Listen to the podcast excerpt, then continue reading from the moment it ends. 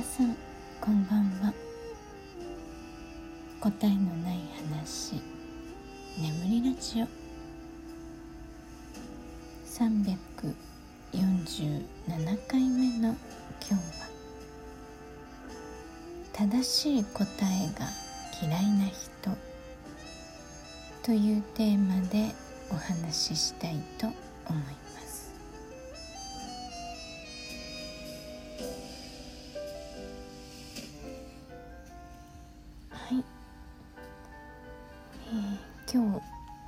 ですね。離島から帰ってきました。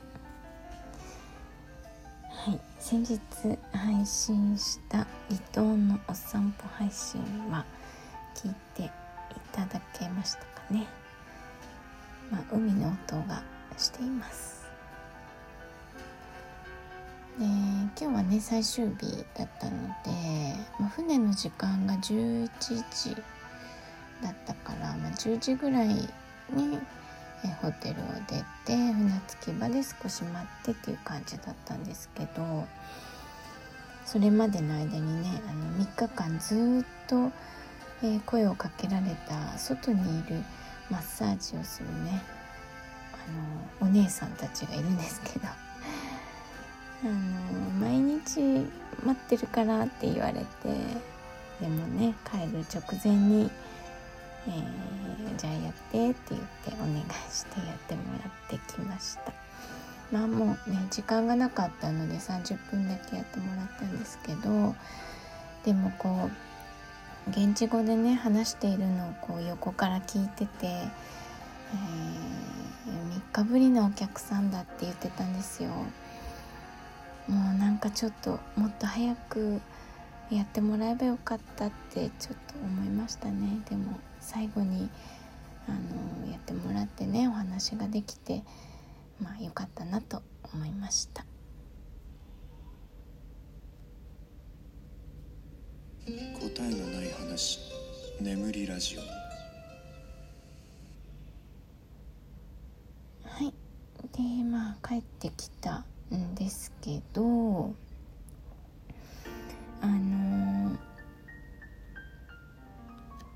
そうそう。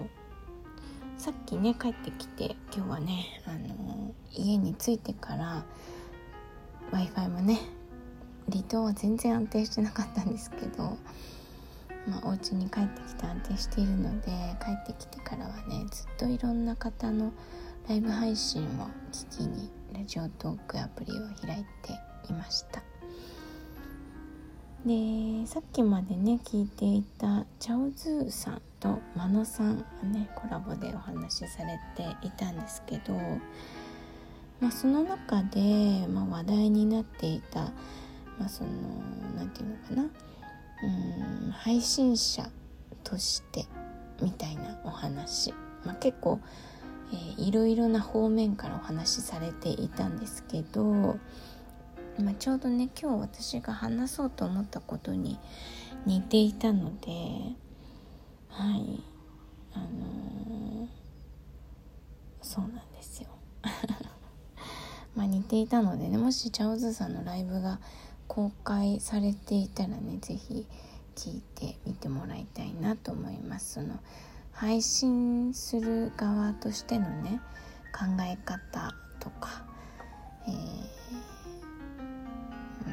うん、まあ結構大きい意味では、ね、多分ねこう人としてその人生の歩み方じゃないけどうんまあ、考え方みたいな話ですね。とても内容の濃い1時間のライブでした。で今日ね私は「正しい答えが嫌いな人」というタイトルなんですけどこれは何のことかというとね私の配信で時々登場する、えー、M グラムという診断があります。で今日ねあのメールがまた来たんですよ。その新しい観点で、結果を出すからやまたやってくださいねみたいなのが来たんです。でそれをやってみたんですけど今回はね仕事おみくじというものでした。2021年の、えお仕事に関するおみくじですということで、まあ、いつものように、えー、ムグラム診断をやってでそれを、えー、お仕事のおみくじという観点で結果を出してくれるというものです。でですねこれが、まあ、最初のくだりはね前回確か恋愛だったかなあれと同じなんですけどえっ、ー、と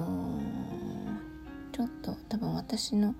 ところの文のところから読みますけど、えー、いつまでも過去の考え方にとらわれていては思ったような成果を得ることができませんつまり今まで以上に相手の立場になって考えるということが重要になってくるんですよね。まずりえさんは仕事において自分が正しいと思っている答えをちゃんと正しいと伝えることができる人間なんですこういう人って実は少なかったりします。だからこそあなたの存在が貴重に扱われていくでしょう。ただし注意していただきたいのは周りの人は正しい答えが嫌いな人もいたりするんです。だからこそ、え前とした通り相手の立場のことも考えて自分の意見を伝えていきましょう。ということなんですよね。ここに出てきた正しい答えが嫌いな人ということ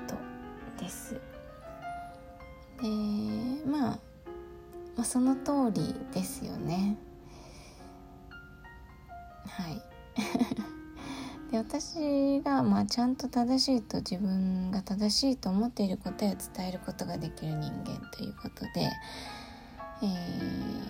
ー、まあ、伝えるべき時は伝えますと。で私が思っているその考え方この正しいとか、えー、正しい答えが嫌いっていうのはね正しい答えがあるということを前提して前提として、えー、まあ、語られているわけなんですけど、うん、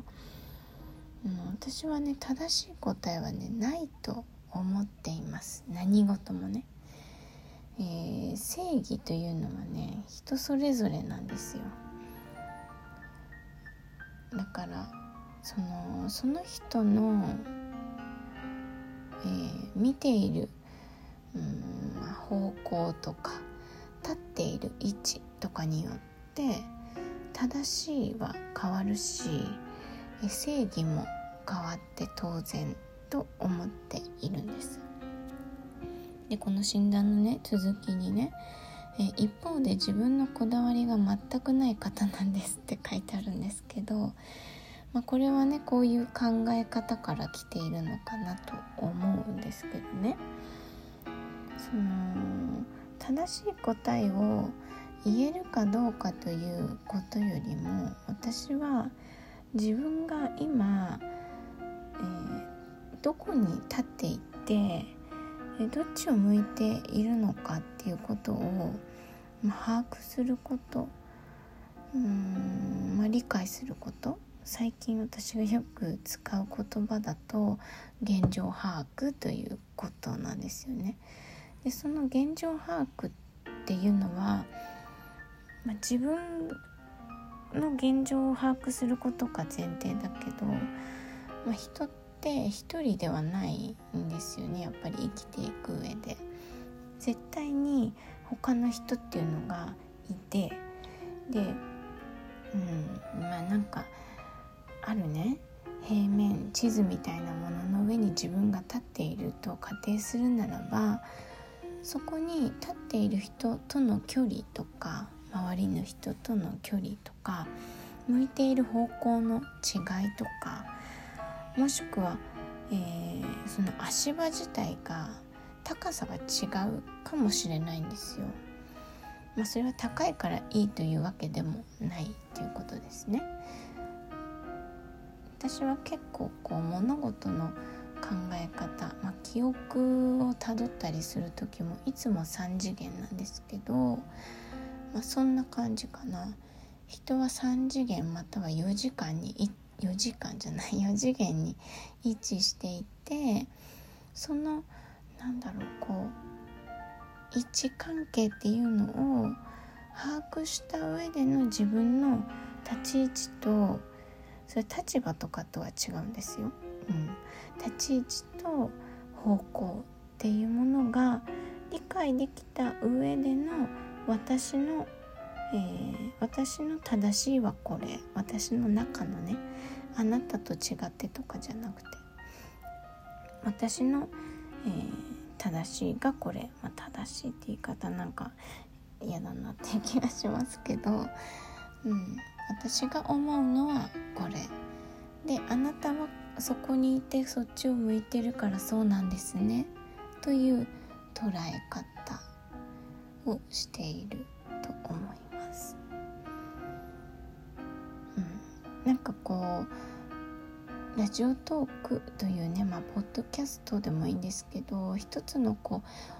えー、分類の中にいるとねあの人はこうでこの人はこうって自分の立場から見るとそう思いがちだけど結局いろんなところに立っている人がいろんな方向を向いているんだなということを理解することが私の中では一番重要になっているような気がしますはいちょっと取り留めのない話になりましたが正しい答えが嫌いな人というテーマでお話ししてみましたご視聴ありがとうございました。